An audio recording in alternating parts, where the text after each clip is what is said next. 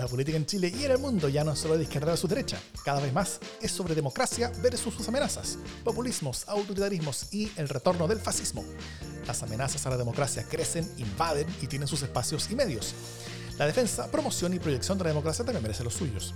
Ese es nuestro objetivo. Soy Jimena Jara desde el Parque Balmaceda, donde los Jedi Sudaka practican con sus espadas de neón y yo soy por mi misa desde Blas Italia, donde las tórtolas abandonan sus nidos y donde las jimenas se pegan esos nidos. Esto es democracia en el LSD.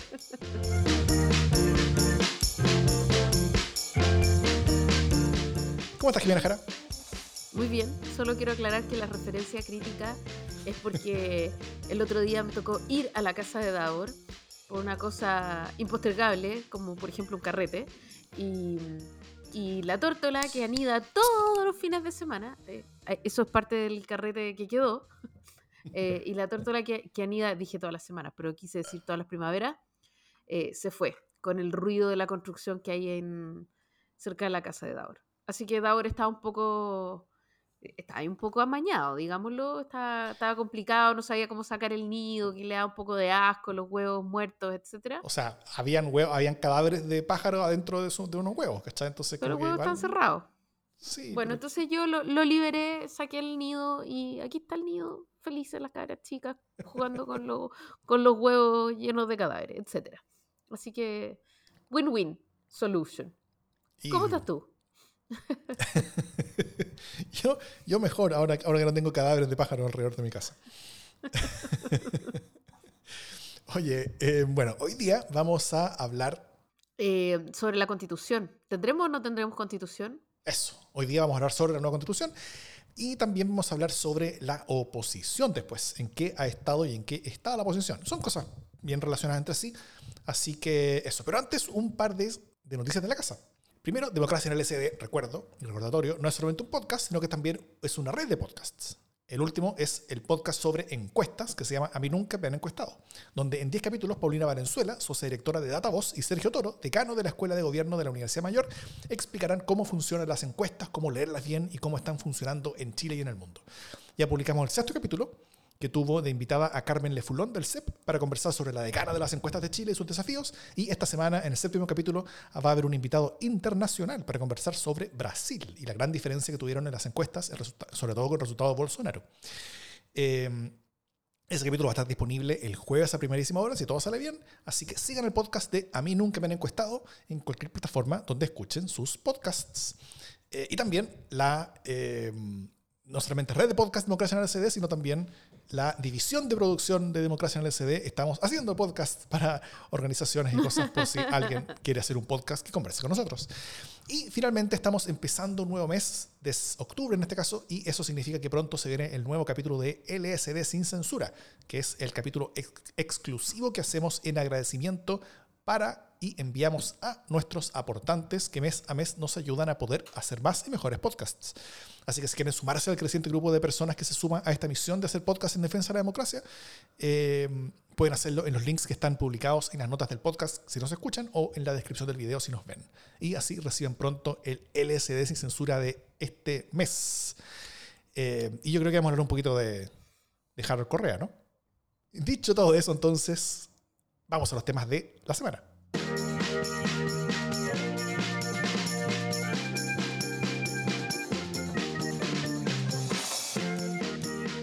Los bordes, Davos.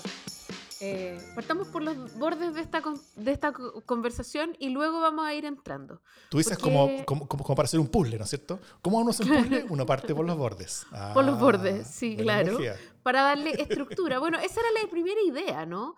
Eh, cuando, cuando los primeros intervencionistas de una idea constituyente se juntaron, eh, después, de que, después de que ganó el rechazo así, pero por mucho. Guaraca, sí. Por Guaraca, claro, se juntaron los políticos y todavía no se atrevían a decir, después de haber prometido que iba a haber un nuevo proceso y que todo iba a seguir igual, pero mejor. Eh, nadie se atrevía mucho a decir que en realidad querían que fuera completamente diferente, eh, porque después de haber prometido que iba a ser igual, pero mejor, eh, y así que sí, que nos unía y etcétera, nadie se atrevía a decir muchas cosas ni a rayar la cancha. Pero lo que sí había claridad era que había que hacer un par de rayitas a la cancha. Entonces, la manera más eufemística que tuvieron de decir cómo vamos a rayar la cancha fue ponerle bordes. ¿Para qué? Para que esto no se desmandara, ¿cierto? Entonces, si le poníamos un frame, un marco, eh, sabíamos que eh, en qué cancha íbamos a estar jugando, ¿no? Y partieron poniéndole bordes, por supuesto. Eh, algunos antes de ponerle bordes le sacaron el piso, eh, otros marcaron el techo y así empezó con la estructura, con, la arquitectura de la idea de la nueva constitución. Eh, pero cada vez los bordes se han ido acercando más al centro de lo que podría ser una nueva, una nueva convención, hasta el punto de que ya hoy día esos bordes pasan directamente por cualquier lado, son una espiral, suben, bajan y garabatean toda la cancha. Los bordes de Escher. Claro.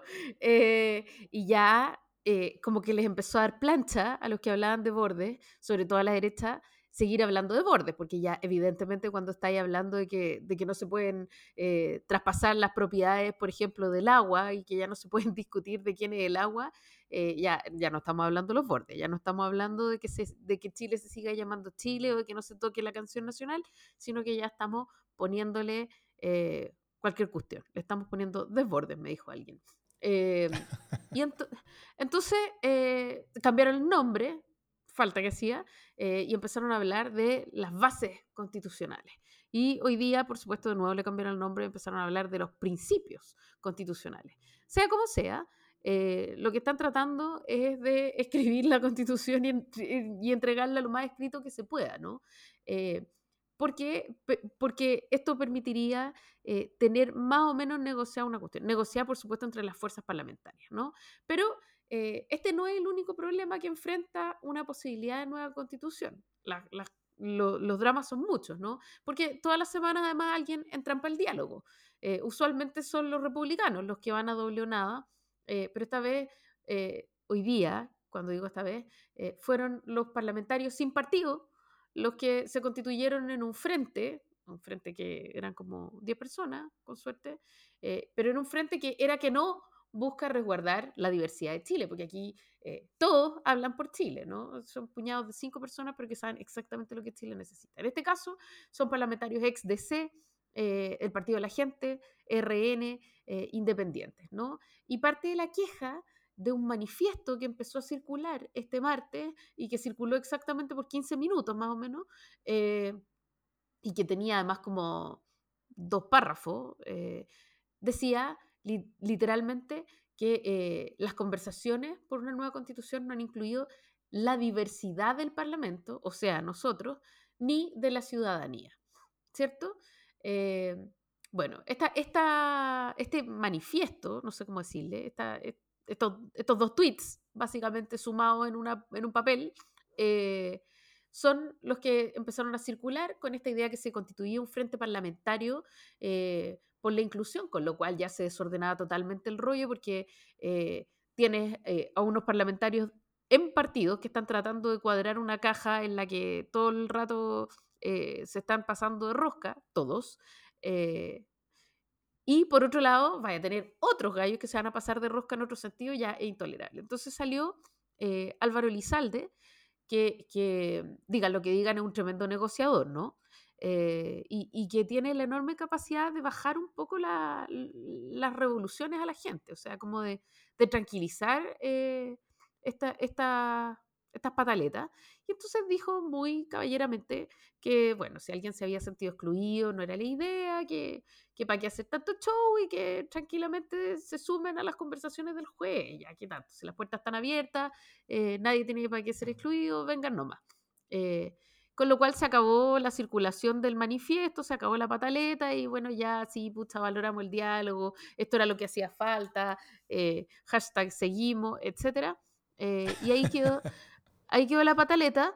Em, pero, pero lo más divertido para mí es que los parlamentarios que alegaban no estar incluidos, ahora incluidos, bajaron la pataleta y se olvidaron de la parte de incluir a la ciudadanía, que era parte del reclamo, como no sea para el voto obligatorio. O sea, una vez más, la ciudadanía eh, instrumentalizada como parte del súmenme a mí, ¿no? Y del cómo voy yo en la pasada.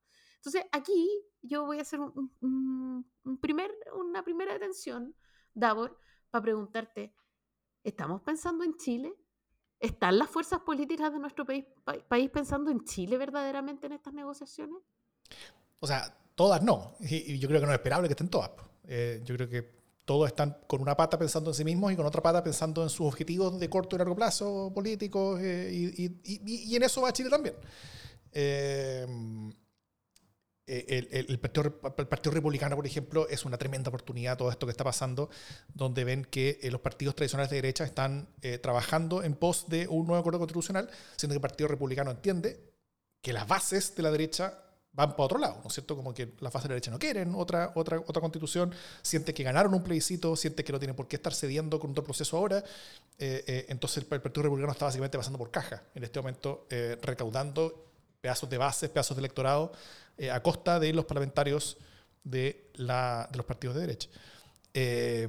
yo creo que hay, hay, hay, un, hay un trabajo por una constitución de parte de los partidos de derecha tradicional, RN, Evo y la UDI, eh, que está mezclada también por un convencimiento, que yo creo que también es correcto, de que, eh, de que, eh, de que siente que es el mejor momento que ellos van a tener para escribir una constitución.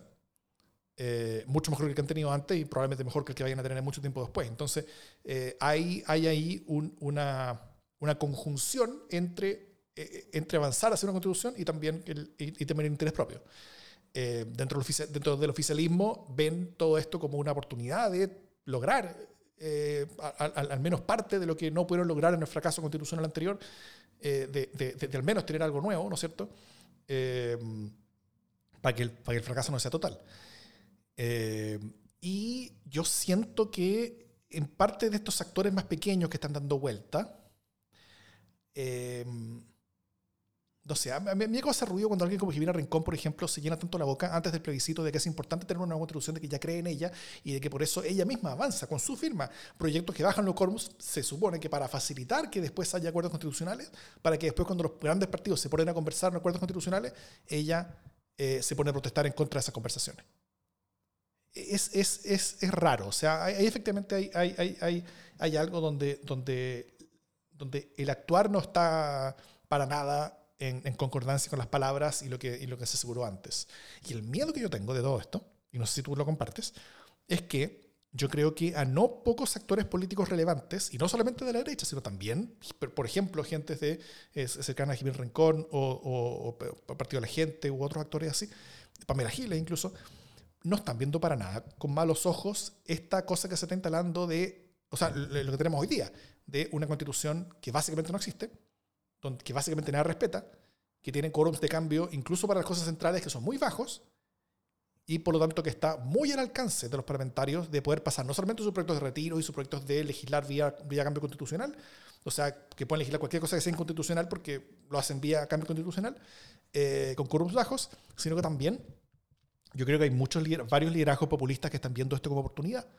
Cosa de si llegan al poder pronto, van a poder cambiar básicamente lo que quieran sin, eh, sin necesidad de quórums muy altos.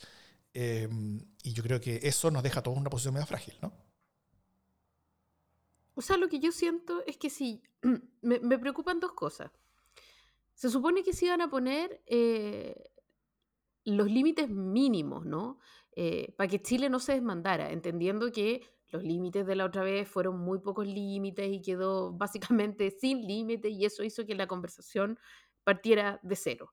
Eh, entendido ese miedo, eh, algunas cuestiones básicas eran razonables, ¿no? Eh, pero ya nos pasamos hace mucho en las cuestiones básicas. Entonces hoy día siento que la tentación es que la mano está en cargar esta cuestión como un camello de caravana con todo aquello que nos interesa pseudo, o sea, como pseudo representando una, una mayoría imaginaria, que nadie sabe leer, por cierto, eh, y poniéndole cualquier cuestión y cualquier colgajo a unos bordes que ya dejaron de ser bordes, eh, y vamos a entregar un, un, mamarrato, un charquicán, desde ya a la convención con todo lo que al Parlamento, en toda su amplitud, eh, diversidad y, y, también en toda su suma de individualismo básico, eh, pueda ocurrírsele, ¿no? Como, eh, y eso va a tener que sancionarlo alguien más. A mí me, parece que la verdad es que esto está a un, a un tris de volverse bastante complejo.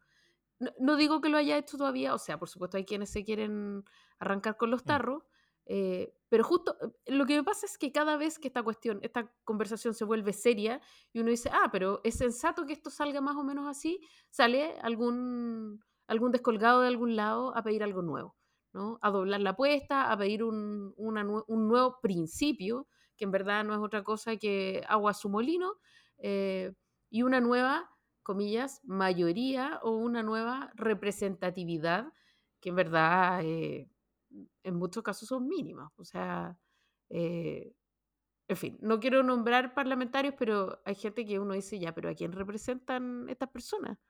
Sinceramente, o sea, con quórum súper bajitos para ser elegido, en fin, whatever. sí, em, aunque, aunque, aunque, yo pondría la pelota al piso en, en, todo caso, porque eh, por lo mismo que, que, que, hablábamos antes, o sea, se necesitan cuatro séptimos para llegar a un acuerdo constitucional. Eh, no es un quórum muy alto. O sea, eso, eso se puede lograr con no demasiados actores. Eh, no tiene que estar toda la derecha de acuerdo. O sea, los partidos de derecha tradicionales no necesitan partido republicano dentro de esto. Incluso la UDI se puede bajar también, pero es difícil que, se, que, que, que, actúe por la propia.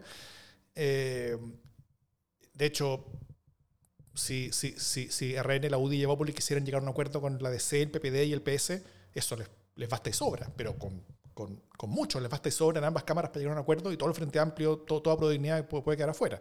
Eso también obviamente es muy difícil que ocurra porque el, gobierno necesita cierta, cierta integridad eh, e, e, estructural, pero si las coaliciones de gobierno se, se, se, desarmaran y se desunieran, eso perfectamente podría ser un escenario. Eh, y, y lo que voy con eso es que todos estos actores menores básicamente están presionando porque saben que no son necesarios. Y, quienes no son necesarios en una mesa de conversación no pueden poner sus propias condiciones, ni, sus propias, ni su propia voz, y, ni sus propias caras en la noticia de dónde, de, de, las cosas se están llevando con el poder.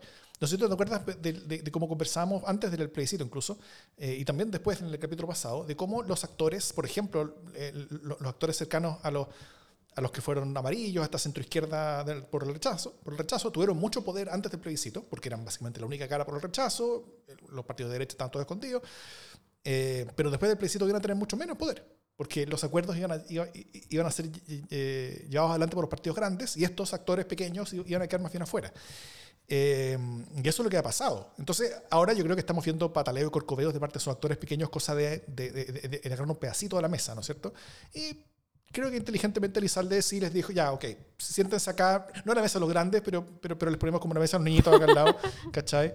Le ponemos la mesa al pellejo. le ponemos la mesa a los niños, les, podemos dar como las horas, como la comida de ayer, le hacemos como un charquicán. Y, em, y, y, creo que con eso eh, se pueden tranquilizar ciertos, ciertas energías, pero, pero de nuevo, insisto, no son necesarios. Y si, se, y, y, y, si ellos, si estos actores pequeños tiran la mesa y dicen que no, que esto no y que chao nomás, eh, de nuevo, no son necesarios. Chao nomás. Puede ser, puede ser chao nomás. Claro, eso, tiene sus costos porque, porque, la, porque la ciudadanía va a estar viendo un pedazo de la política que va a estar, eh, que va a estar operando en contra de este acuerdo, ¿no es cierto? Y, todo eso. Eh, pero hay muchos más votos de lo necesarios dentro de los partidos tradicionales como para, como para que estos actores pequeños sean, sean, sean relevantes, importantes o puedan echar abajo la cosa. Creo que si están adentro del acuerdo, suma. Pero si están afuera, no es terrible. Ya, pero igual concédeme que ver a Jimena Rincón, a Walker y a, no sé, el Rojo Edwards. Eso fue friquísimo. Lloriqueando. Lloriqueando porque los partidos tradicionales, que están muy lejos de ellos, ¿no? Eh, no han asumido una autocrítica convincente. O sea, patitas, como... no, realmente Jimena Rincón es que es olímpica la manera de descartarse, ¿cachai? y sumarse a un manifiesto de no me pescan. Eh, o sea, primero decir que, que, la, ya no me acuerdo, que, que la censuran, que estos lloriqueos de que, de que los cancelan, que la cultura de la cancelación, cuando tienen mucha más eh, cobertura, eh, micrófonos y espacio del que deberían tener en realidad por, por representación y por, por impacto.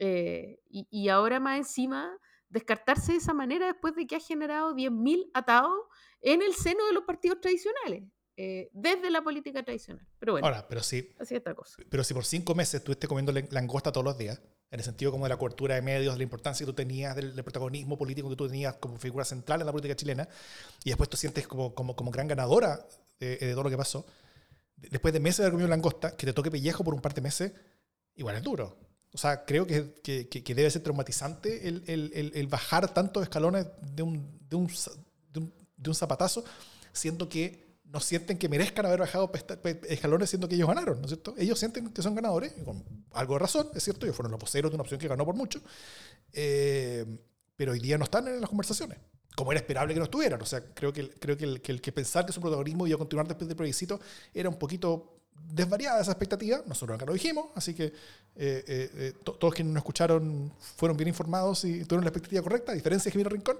que tiene una expectativa distinta. pero, pero creo que, que, que, hay un desfase que ella quiere, como, como, como que yo creo que, que incluso su propio ego necesita o sea, ella, Walker y, otros parlamentarios más que, que necesitan resarcir. Lo raro sí es la presencia del Partido Republicano en todo esto, porque, porque todo esta, esta, este, este pataleo fue entre actores que querían como participar y querían ciertas condiciones para un proceso constitucional, pero yo entiendo que el Partido Republicano no quiere un proceso constitucional. Entonces es, bien raro eh, que ahora sí lo quieran, o, o, al menos que algunos de, los republicanos sí lo quieran, porque, porque ahí, no sé si viste que estaba solamente el rojo, no había más parlamentarios del, del partido. Ahí, ahí, eso puede tener que ver con ciertas divisiones que hay dentro de los republicanos, la razón de por qué el rojo salió, salió de, la presencia, de la presencia del partido. ahí entiendo que el rojo quería un nuevo proceso constitucional, mientras el resto de la presidencia del partido, o sea, el resto del partido no la quiso, José Antonio Cast no, no quería. Entonces ahora el rojo está operando, operando junto con otros fuera de su propio partido que están a favor de un proceso eh, no sé, ahí, hay una cosa bien, rara como, como, como, lealtad que se están partiendo y de, y de ciertas eh, eh, estrategias individuales que están chocando con las estrategias colectivas de, las, de, distintos partidos y que hacen que todo esto sea un poquito más fluido y líquido de lo que uno, de, lo que uno normalmente espera para, para discusiones en el Congreso Nacional, ¿no? Hashtag una que nos una.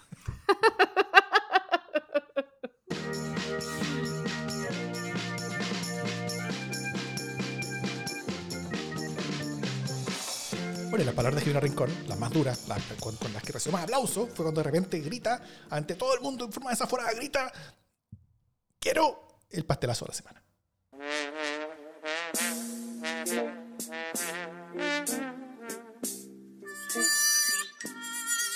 Mi pastelazo tiene que ver con lo cultural y también con la ejecución de gasto público.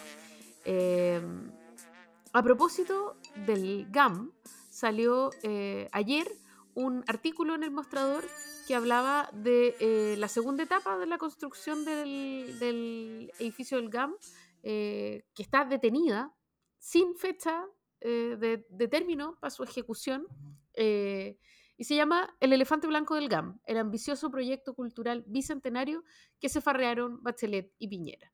Es bien duro, pero habla básicamente de una sucesión eh, y de un ciclo de malas decisiones públicas que impiden que hoy día tengamos claridad de qué va a pasar con el edificio del GAM, eh, que tuvo una primera etapa eh, desde el, como que se inauguró el 2010, ¿no? el primer edificio, y que fue anunciado en su segunda etapa a comienzos del gobierno de Michelle Bachelet, y la licitación quedó a cargo de Alberto Undurraga, ministro de Obras Públicas en ese momento, eh, se adjudicó a una empresa española que hizo la oferta más barata, eh, cuando esa oferta barata estaba a poca distancia eh, en términos monetarios de la oferta que presentó la empresa que ya había hecho, la, que ya había ejecutado la primera etapa y que era quizás más lógico. Pero bueno, se adjudicó a esta firma española esta firma española eh, empezó a, presentar problemas, em, se desahució el contrato por no cumplimiento de las cláusulas del contrato, la firma española se declaró en quiebra, eh, se fue del país y dejó, por supuesto, las obras eh, votadas aquí en Sudaquia, porque tanto daba, total, la cosa está en España. y aquí no se retomó, o sea, se intentó eh, negociar con, nueva, con nuevas eh, empresas, pero ya los costos iban subiendo, entonces finalmente eh, se han hecho licitaciones que han quedado desiertas y ya a estas alturas además con la subida de material eh, el, presupuesto para esta segunda etapa en ejecución es muchísimo más alto. Por lo tanto, eh, a puertas de una, de una recesión económica, eh, es bien incierto lo que va a pasar. Así que el pastelazo es básicamente para las administraciones y específicamente el MOP, que han desatendido una cuestión que ya está medio andar, ojo que está como a la mitad, puesta en sus bases casi totalmente. Eh, y el ministro de Obras Públicas dice que va a retomar esa senda. Ojalá así sea y no tengamos al final del gobierno del presidente Boric también que lamentar que sigue ahí esa cuestión abierta, ese peladero con unos cholguanes alrededor en medio del Bellas Artes. Pastelazo. Pastelazo. Uno de los ministros mejores habladas del gobierno es Antonio Orellana y parecía no cometer errores hasta esta semana. Eh, no fue un error enorme, pero creo que es útil como demostración de que cualquier mínimo desvío puede tener costos duros. En Tolerancia Cero, este domingo, eh, respondiendo a una pregunta, la ministra dijo que desde el 28 de septiembre, día de acción por el aborto seguro, el gobierno estaba oficialmente trabajando en un proyecto para permitir la interrupción del embarazo sin causales, tema que, recordó, es parte del programa de gobierno. Y que tole tole amplias críticas desde los mundos opuestos a ese avance, que de paso aprovecharon de pegar una raspada a la discusión constitucional. Por ejemplo, Javier Macaya, presidente de la UDI, dijo que ese anuncio era una torpe provocación y que enredaba las conversaciones constitucionales, y que esto no aportaba el espíritu necesario para llevar adelante esas conversaciones. Eh, luego tuvo que salir la ministra Vallejo para mandarse un vamos a calmarnos eh, y dijo que el gobierno no pensaba presentar ningún proyecto este año. Pero si era así, ¿cuál fue el objetivo de poner el tema en la agenda por parte de la ministra Orellana? Eh, el argumento de varios de, hagan cosas más importantes y, y, focalícense como en las cosas que le importan a la gente, eh, yo, yo encuentro que repenca, porque un gobierno tiene que ser capaz siempre de hacer muchas cosas al mismo tiempo. Pero un argumento mejor es para qué abrir nuevos flancos cuando la cosa está complicada y cuando son flancos que no son necesarios en el corto plazo. Eh, si quieren dar la lucha en el Congreso por el aborto sin causales, que la den, está en el programa, tienen completo su derecho. Eh, pero si decidieron no darle este primer año de gobierno, es puro costo y ninguna ganancia en incorporarlo en la discusión en un momento de máxima, de máxima debilidad y enorme fragilidad y cuando Macaya tiene simbólica, política y literalmente el sartén por el mango. Y lo va a seguir teniendo por varios meses más. Así que yo creo que pastelazo por el necesario.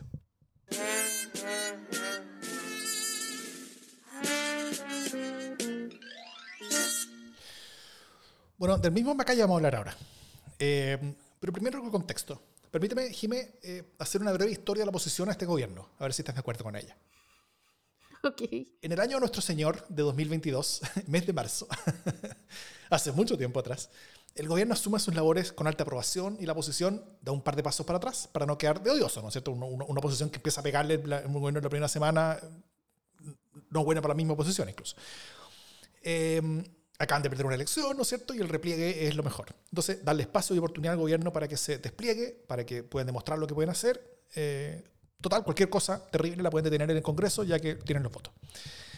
Eh, transcurre el tiempo, mucho tiempo, 10 días después, y el gobierno acechado por múltiples pastelazos, problemas, eh, conflictos, visitas mal pensadas y, y, peor ejecutadas a la Araucanía, eh, heridas autoinfligidas, comienza a descender cual caída libre en las encuestas. Eh, la oposición sonríe, pensando, y ni me muy a mi escritorio. Y ahí se quedan guardados un buen tiempo para que el gobierno siga cometiendo errores. Después de eso no sale. No, hay toda oposición en el principio de este gobierno. Nosotros hablamos de esto hace en los primeros meses diciendo que no había oposición. Así es. Eh, después viene el plebiscito y la derecha decide quedarse todavía guardada solamente amarillos y algunos centroizquierdistas o ex centroizquierdistas son los voceros del rechazo y el rechazo gana por paliza. los tontos útiles de una derecha acomplejada. Eso dijiste el capítulo pasado, claro. Pero terminado el plebiscito, con la victoria en el bolsillo y el gobierno en el piso, salieron de la capilla a ejercer el poder. A la frase fue, ¿por qué nosotros sí podemos decirle al gobierno lo que tiene que hacer? Porque es minoría, le dijo el presidente de RN, eh, Chaguán. Mientras Macaya intenta ordenar a los partidos, intenta contener a sus bases para intentar llevar adelante un nuevo proceso constitucional. Pero bajo sus condiciones, las condiciones de ellos. ¿no? Entonces, en ese, en ese contexto presentan el documento de los bordes del cual ya hablamos en la parte pasada. Llevamos ya un mes del plebiscito y creo que por primera vez en la breve pero acontecida historia de este gobierno sí hay oposición. Y eso se está demostrando en cada una de las discusiones. Ahora ya no hay silencio que, que, es la respuesta a lo que, a lo que es el gobierno, sino que hay alguien que dice algo que dice lo contrario y que le pone un paralelo y que dice no más, etc. Entonces, en, ese contexto, un par de preguntas, Jiménez. Primero, si estás de acuerdo más o menos con esta historia eh, y sus premisas. Y lo segundo, si el gobierno logró caer a una profunda desaprobación sin oposición, ¿el tener oposición les va a hacer las cosas más fáciles o más difíciles? Eh, ¿Cómo has visto este mes a los partidos de derechas, Jiménez? Yo creo que ellos están, eh, o sea, creo que en este momento y en esta ellos saben que tienen, al menos por un tiempo, la sartén por el mango. Eh, y digo al menos por un tiempo porque tampoco, y ya sabemos, eh, estirar el chicle e impedir los cambios sociales puede ser un polvorín también. Pero en este momento están disfrutando de las mieles del rechazo, ¿no? Eh, del triunfo del rechazo.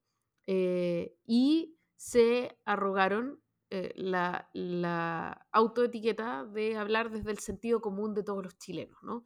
Eh, y desde ese lugar entonces están pidiendo cuestiones que van bastante más allá, y lo hablamos en el primer bloque, que van bastante más allá del sentido común.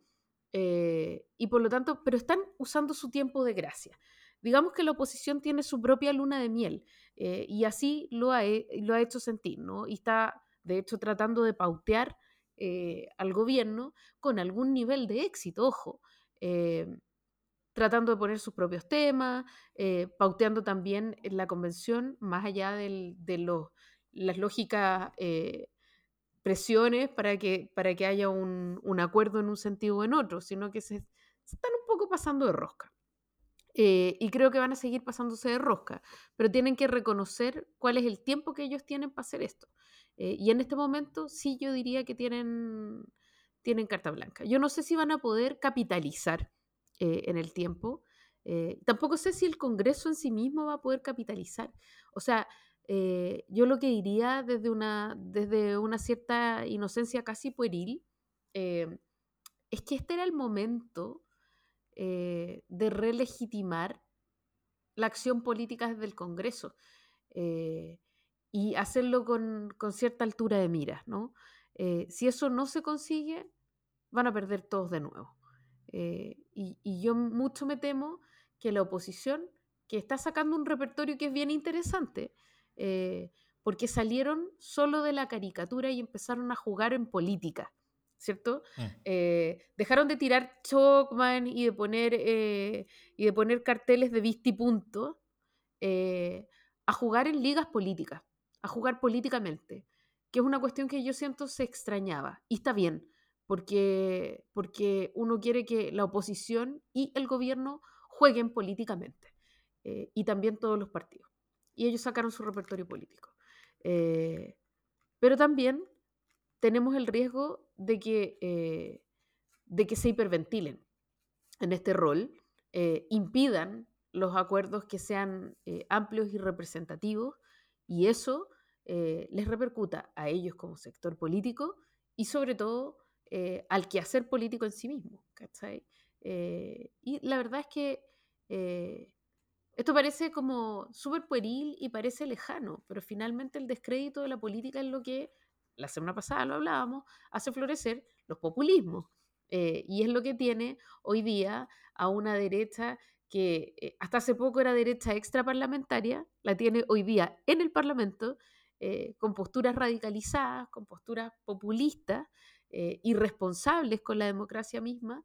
Eh, y la verdad es que este descrédito es lo que alimenta ese crecimiento, el crecimiento republicano y el crecimiento del Partido de la Gente. Eh, yo quiero creer que hay una derecha que todavía tiene el cuidado suficiente de la democracia como para lograr acuerdos y entender que tiene sus cinco minutos de fama, pero que si se pasa esos cinco minutos va a empezar a quedar una embarrada que va a ser muy difícil de desandar. ¿no? Y basta mirar eh, los países de alrededor para darse cuenta que, este tipo de cagadas son difíciles de resolver. Eh, si no, miremos lo que pasó en Brasil. Así que eh, les doy el beneficio de la duda por un rato, pero creo que ese rato es corto. Así que deberían empezar a atinar responsablemente en un tiempo prudente, creo yo. Puede ser. Bueno, y, también hay, algo bueno tener una posición. desde la perspectiva del gobierno, digo yo. porque puedes contratar contra algo. Antes, como no contrataban contra nada, parecían solamente saber meterse autogoles y, no meter mucho la, eh, la pelota en, el arco contrario que vayan pasivos, sino que meterlo donde, donde, un arquero. Y el gobierno yo creo que tiene mucho poder, para cualquier gobierno, para decidir qué discusiones tener y cuándo, ¿cierto? y para hacer esos contrastes cuando les convenga. Eh, y de la forma que les convenga. Entonces, por eso mismo también el pastelazo que yo, que yo usé, que, las palabras de la ministra Orellana, yo creo que fueron complejas, porque fue usar mal ese poder. Eh, tal vez pasa viola cuando no había oposición, pero ahora que hay oposición, eso ya no pasa viola y se, y se responde con dureza. Y lo otro, no sé cómo tú has visto las la, dinámicas, porque, porque por un lado creo que esta, esta conversación sobre eh, jugar en política, en política en serio, es algo que sí, te, encuentro razón, que, estamos viendo, pero no en todos. O sea, no, no, en todos los actores de la derecha. El Partido Republicano creo que está en otro juego. Eh, no, por supuesto. Pero sí, pero, pero, creo que es importante destacarlo en el sentido de que de que, de que ellos no están en este momento eh, eh, preocupados en ganar en largo plazo, no están preocupados de, de, negociar. Ellos saben que son un partido pequeño, que, que, que, lo que más tienen y pueden hacer, que ellos no son necesarios ni van a ser necesarios en la discusión constitucional, eh, y por lo tanto, lo que pueden hacer es aprovechar esa discusión constitucional eh, o, los intentos albores de ella para, para sumarse a, su, a sí mismo, ¿no es cierto? Que, es lo que estamos viendo y que, que son los esfuerzos que, que, le estamos viendo hacer. Y también eh, dedicados permanentemente a lo que ellos ven como el camino para, para de, cómo actores como ellos en otras partes del mundo han llegado al poder, o más cerca del poder, que es la guerra cultural. Eh, pegando, pegando, pegando, pegando en guerra cultural, como, como, este diputado que, que, se hace como que no sabe sobre, sobre, sobre educación sexual, eh, que habla de las, de las violaciones y cosas así, pero, pero, pero, pero donde son personas que sí saben perfectamente cómo, cómo se conciben las personas, de hecho hablan todo el día sobre ello, eh, pero lo que están haciendo y lo que más saben aún es cómo capturar la atención, cómo convertirse en protagonistas, cómo llevar la discusión para su propio lado y cómo, eh, y cómo eh, empujar las cosas en direcciones en las que en el, largo plazo les permita a ellos ir construyendo y construyendo y construyendo. O sea, eh, mientras los partidos tradicionales de derecha están efectivamente pasados de rosca, pero están en, una negociación política pasada de rosca, que están en su derecho, el Partido Republicano está por el lado, capturando discusiones culturales que son más bien alejadas de la, como, como, de la negociación central política en serio, eh, y con eso están, están también capturando parte de la atención, ¿no es cierto?, de, de, los, de los, medios. Ahí la, hay, hay una, una, tentación y un riesgo, es que muchos medios estén al final capturando estas otras discusiones que pueden parecer más como, como, como, como espectaculares, más, eh, más sabrosas, más más, más emocionales, que son las que están empujando y decidiendo tener el Partido Republicano, eh, y que no estén cubriendo en sí una discusión que es mucho más seria, mucho más relevante y mucho más importante entre partidos que en este momento están haciendo política seria y que, y que quieren llegar a alguna cosa. Sí, a mí me parece importante decir también que en este panorama de mirar a la derecha eh, y cómo se fortalecen las posturas de la derecha en general, eh, también es importante meter al baile qué es lo que está pasando en la alianza de gobierno, ¿no? Y cómo, en el fondo, la postura del gobierno en el Parlamento se debilita súper fuertemente porque las fuerzas del gobierno están dispersas, ¿no?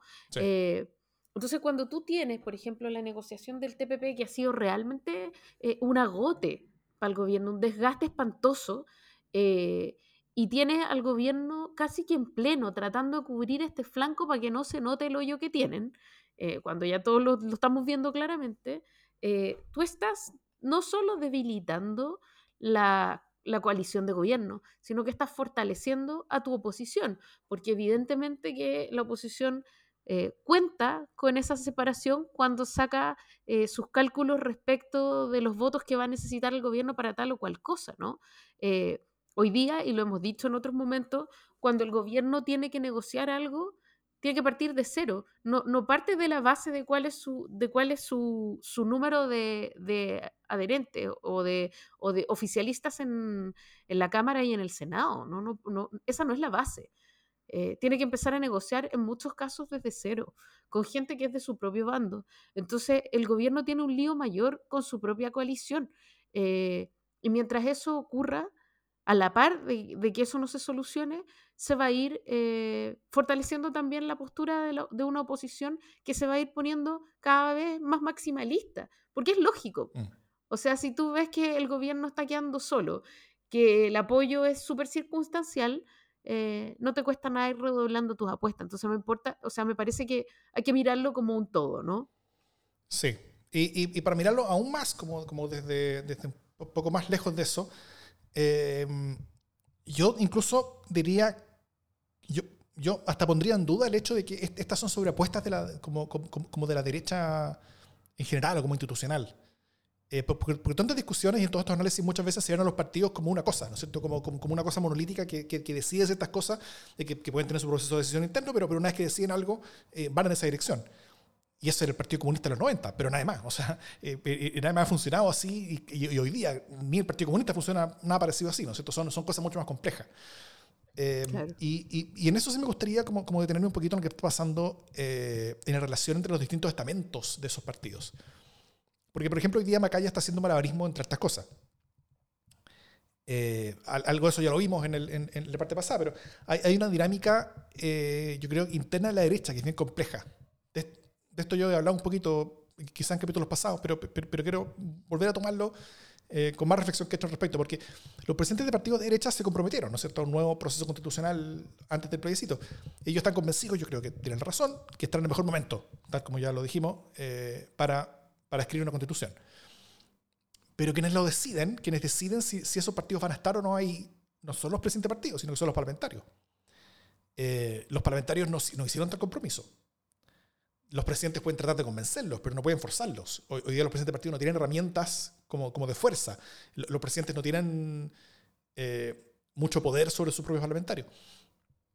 Y, hasta ahora cada paso decisivo sobre una constitución eh, ha generado una mini rebelión interna de parte de los parlamentarios eh, y las directivas han tenido que retroceder. Eso pasó, por ejemplo, en, la primera, después de la primera reunión oficial con el oficialismo, donde se llegaron a ciertos acuerdos, los parlamentarios alegaron y después las directivas dijeron cuál es el acuerdo, ¿no es cierto? Y se hicieron locos y después presentaron el documento de los bordes, eh, que, quiere como algo como súper ultra detonado, ¿cachai? Con, con, lo que los parlamentarios podrían estar más o menos tranquilos, ¿no es cierto? porque el problema que tiene hoy día eh, las directivas de, de, los, de, de, UIRN en particular es que ellos no están llevando una negociación con, la, con, con, el oficialismo, sino que están llevando dos negociaciones. Una es hacia el oficialismo y la otra es hacia su, hacia su propio partido. Eh, y, eso es bien complejo hoy día, porque eh, a, quienes los parlamentarios sí le hacen caso, no son a los presidentes de partido, sino que son a las bases del partido y al electorado. Y ahí yo creo que ellos entienden poco de por qué ellos tienen que ceder, siendo que ganaron el plebiscito, ellos sienten. Eh, y, no solamente lo ganaron, sino que lo ganaron, tuvieron la mayor victoria de sus vidas. Los, el militante de base de la UDI y de RN siente que acaba de tener la mayor victoria política y electoral de su vida. Eh, lo cual no es una interpretación muy honesta del resultado, pero no, no, tengo ninguna duda que muchos de ellos sí lo tienen. Y, y, por lo mismo no quieren escuchar nada de procesos constitucionales ahora. Sienten que ya ganaron y que esta discusión ya se terminó. Y ganaron y chao. Que, que los otros sean, que los otros cambien. Yo, yo no tengo por qué cambiar si yo gané. Eh, y, y, y, por eso yo creo que es importante cuando el Partido Republicano empieza y, entra a picanear, ¿no es cierto?, convirtiéndose en los únicos en contra de cualquier proyecto. Porque ahí los parlamentarios de RN, Bópoli y la UDI les, les, entra el pánico, en, el sentido de que ellos saben que 14 de los 15 diputados republicanos entraron al Congreso en cupos que antes tomaban eh, diputados de, de, claro, de, de RN, de, de, la UDI y de Bópoli.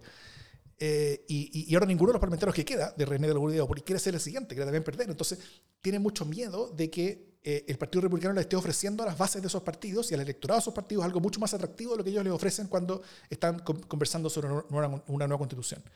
Entonces, hoy día Macaya tiene que hacer malabarismo entre los intereses de las bases, entre los miedos de los parlamentarios, entre las promesas hechas por, eh, por él, por Chaguán también, etcétera, y por la negociación que tiene frente en el oficialismo. Eh, y yo creo que hay una cosa clara eh, de cómo se, han comportado estos partidos, es que RN, la UDI y Evópoli van, no van a actuar desunidos. Ellos van a actuar unidos, ellos van a intentar ser un bloque. Eh, y si ven que no hay apoyo parlamentario suficiente en su propia base, en su propio hueste, para cumplir las promesas que, ellos, que, las directivas hicieron, van a inventar cualquier excusa para no cumplirlas y no va a haber acuerdo constitucional. Y nos quedamos con lo que, con lo que tenemos, que, que, es una ex constitución que nadie respeta, con bajísimos quórums de, reforma, que puede ser cambiada a gusto por, cualquiera, por cualquier pequeña mayoría, como dijimos antes, en el futuro. Y, si no hay, por cualquier pequeña mayoría, digo yo, eh, eh, en el futuro, y si no hay acuerdo, eh, la mesa queda puesta para actores populistas que querrán aprovechar esos quórums para acumular poder y dañar la democracia. Entonces, básicamente, hoy la democracia chilena está en las manos de Javier Macaya. como, como yo creo que hace tiempo no está en las manos de nadie en política chilena. Y, yo creo que es bien importante eh, hacer bastante para ayudarlo a Macaya, presidente de la UDI. lo, estoy diciendo con esa palabra. Eh, en su malabarismo, porque si se le caen las bolas al piso a Macaya, yo creo que todos nos caemos con ella. Entonces, yo simplemente diría que la gran oportunidad que iba a tener la izquierda ya la perdió. O sea, el plebiscito se perdió. Eh, ahora lo que queda es o tener una nueva constitución con poco o nada los contenidos que, les interesaban al mundo de la izquierda, o no tener ninguna y arriesgar la democracia. Así que para ellos yo creo es tiempo de ceder y es tiempo de ayudar a Macaya bastante. No ceder en todo, no ceder siempre. Creo que fue una gran señal que los partidos de, del oficialismo, más la DC también, pudieran haber entregado un, documento en común, que, que fuera como, la contrapropuesta a los bordes. Entonces, todo súper bien, una conversación que avanzando en forma correcta y, así se puede llegar a acuerdo. Pero hoy día tener un acuerdo constitucional es un imperativo de defensa de la democracia. Y hoy día el principal riesgo de que eso se caiga está dentro de los partidos de derecha. Eh, entonces yo creo que los gustos de cada uno pueden quedar para después. Eso. Sí, o sea, yo creo que... Primero quiero decir que la idea de las bolas de Macaya cayéndose al piso es una cuestión que no me entusiasma tanto. Quizás prefiero la figura del, del no sé, los palitroques o los platos, ¿no? Eh, Pero más allá de la metáfora, eh, sí, estoy de acuerdo contigo en que, en que para él es complejo, es, es, compleja su negociación y es complejo saber también para dónde va a decantar finalmente sus impulsos en el caso de producirse un conflicto entre lo que tiene que negociar eh, hacia un lado y hacia otro. ¿no? Eh, eso, pero, pero también quizás un momento en el que todos los sectores deberían tener la generosidad que nos han mostrado hasta ahora. En fin, y aquí yo quiero recuperar una pregunta que, hace, que nos hace en, nuestro panel en vivo eh, Félix, que dice, ¿alguien cree que el Congreso va a atinar y actuar de manera que la política chilena se recupere? Eh, ¿Alguien cree que habrá nueva constitución de verdad en el próximo par de años? Son preguntas que están abiertas. O sea, lo pregunté yo también hace un rato. Eh, en este momento casi que es un acto de fe. Uno, sigue, uno sigue leyendo las noticias porque uno espera, pero, pero la verdad yo eh, bien pesimista, como siempre. Yo veo muchos más peligros a que, eso, a, que, no tengamos esas cosas, eh, que lo que yo creo que muchos otros están viendo en este momento, sí. Eh, y, veo todo esto muy frágil, pero también veo que, es muy, que importa mucho. y cuando hablamos de una nueva constitución de verdad, o sea, si, estamos pensando como en algo con contenidos que, que, que, nos gustaría, yo creo que no, no vamos a tener eso lo que, o sea, yo a estas alturas me conformo con que, con que tengamos una constitución. Porque hoy, hoy no la tenemos. Esto ya se murió, lo, lo que tenemos hoy día, un, texto muerto, es, letra muerta, ya nadie la respeta, no tiene un corpus para defender nada, eh, no hay nada. Esto, esto, puede ser pasado por encima por cualquiera. Eh, y ese es un riesgo palpitante latente y purulento para la democracia. Eh, así que yo, a mí me basta con que tengamos una constitución. Punto. y si hay algo mínimo que, es, que se logra tener de aquí a, a, a un año, un año y medio más, feliz, porque vamos a estar mucho mejor de lo que estamos hoy día, al menos menos frágiles. Y, después de eso podemos después seguir discutiendo a través del proceso político, eh, eh, reformas y caminos y, cosas distintas que haya. Eh, lo, relevante es que la, el, el, texto actual ya no existe, o sea, está, está muerto y ese resultado es peor que la constitución del 80 o es peor de lo que muchos creían que era el, proyecto de constitución, es, peor que muchas otras cosas. Para las únicas personas que no es peor y para las únicas cosas que quieren defender este escenario son para proyectos populistas que quieren tomarse el poder en Chile y dañar la democracia. Entre los que está el Partido de la Gente, entre los que está el Partido Republicano, entre los que tal vez hay gente del Partido Comunista. Jadwe no tengo ninguna duda que le encantaría ser presidente con una constitución como la que tenemos ahora en este momento. Eh, y entre lo que yo tengo miedo que sea cada vez más el mundo de Jimena Rincón. ¿Le tienes más miedo a Jimena Rincón que a Jadwe? Wow. No, pero Jimena Rincón yo creo que está entrando a ese club. Sí. En fin.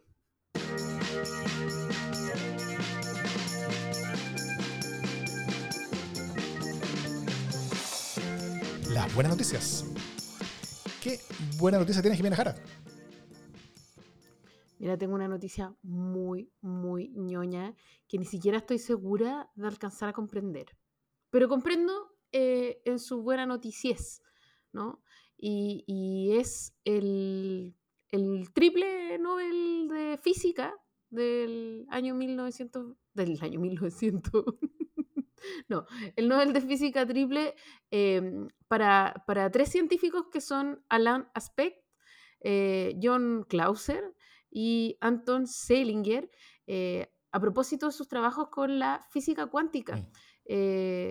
Que son trabajos bien interesantes que por supuesto yo no puedo explicar en detalle, pero que eh, ya se están aplicando básicamente porque todo lo que ellos, los experimentos que ellos están haciendo, eh, están encontrando ya aplicaciones em, como en computadoras cuánticas, redes cuánticas y comunicación cifrada cuántica segura, que tiene que ver con eh, la correspondencia de algo así como, no sé si partículas, eh, ponte tú, eh, a, gran, a gran distancia, eh, sin que importe la distancia, sino solo la relación cuántica entre ambas. Entonces, a mí me parece que esto es, heavy porque cambia, una vez más, no solo la manera de entender la física y los fenómenos, incluso a enormes distancias, sino que también nos va a obligar a repensar las humanidades y el modo en que nos influimos unos con otros, porque lo que ocurre a escala cuántica también a veces es reproducible eh, a escalas más grandes. No siempre, pero también a veces. Y por lo tanto, lo que se descubre en física eh, es siempre un tremendo aliciente para repensar lo que estamos descubriendo en antropología y en general en las disciplinas de las humanidades. Así que yo lo aplaudo, me emocioné. Eh, si bien no entendí el detalle completo, me parece una tremenda noticia también para la democracia. Mm.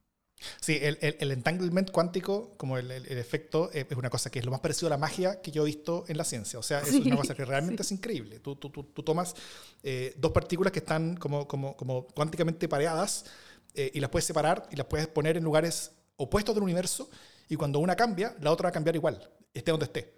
Entonces, eso te, eso te, permite abrir campos, o sea, para comunicación a, a distancia comunicación que va más allá de la, de la, de de la velocidad de la luz, cosa, que es una cosa, pero, pero que, que hay, hay, poca gente que entiende realmente cómo, cómo, todo eso funciona. Es, muy guau. Es, es, muy guau realmente. uno, alcanza, uno alcanza a entender como más o menos de qué va toda esta cuestión y uno dice, wow. es como cuando uno es muy chico y entiende eh, el magnetismo, pero esto es como a toda la distancia del universo, es un fenómeno como increíble. Eh, de transformación instantánea eh, a distancia, eh, a, toda la distancia del universo posible. O sea, yo como, increíble. Yo como, como, ingeniero de, de, 40 y pocos años, ingeniero eléctrico de 40 y pocos años, que ya conoce el magnetismo, su teoría y cómo funciona todo eso, yo me siento ante eso como yo me debo haber sentido a los 5 años cuando veía cosas moverse por magia solas, por, por imanes y, cosas así, porque realmente es magia. Pero bueno. Eh, mi buena noticia es que hoy eh, eh, esta semana se cumplieron un año de los Pandora Papers.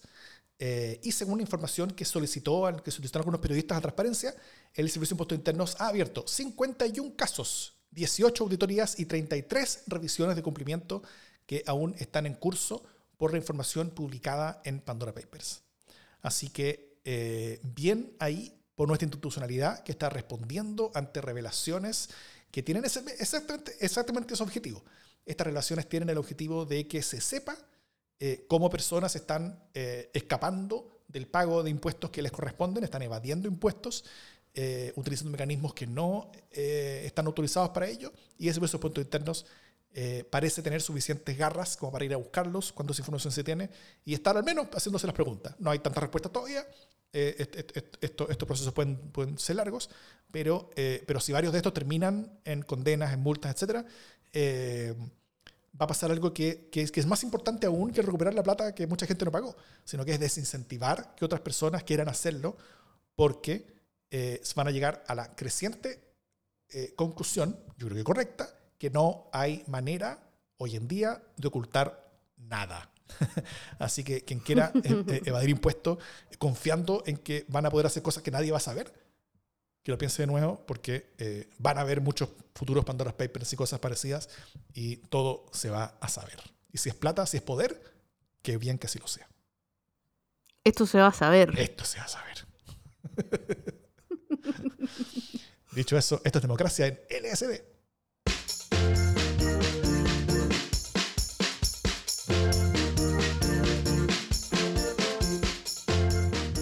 ¿Quién si esto se va a saber. Ah, los Jaujarara. En, en la, Los Jaujarana. en, como cuando iban a la El farmacia. caballero de y- las y- farmacias. Y, y- y querían tornillos del 4. Esto se va a saber. Cuando no le vendían el par de zapatos, la camisa o lo que fuera. Mi pequeño homenaje a los Jaujarana. Oye, eh, ¿fecha para grabar el Sin Censura? ¿No? Sí, yo creo que em, el viernes en la mañana. Y en caso de que no pudiera el viernes en la mañana, ah, no, el martes ya tenemos grabación. Eh, no, tratemos de que sea el viernes en la mañana. Ok. A las ocho y media estoy en tu casa. No, pues a la madrugada. Bueno, si llego un poquito más temprano, te encuentro todavía viendo la tele, la tele del trasnoche. Así no es tan grave. Cha, estoy puro pelando. Ya, voy a cortar la grabación mejor.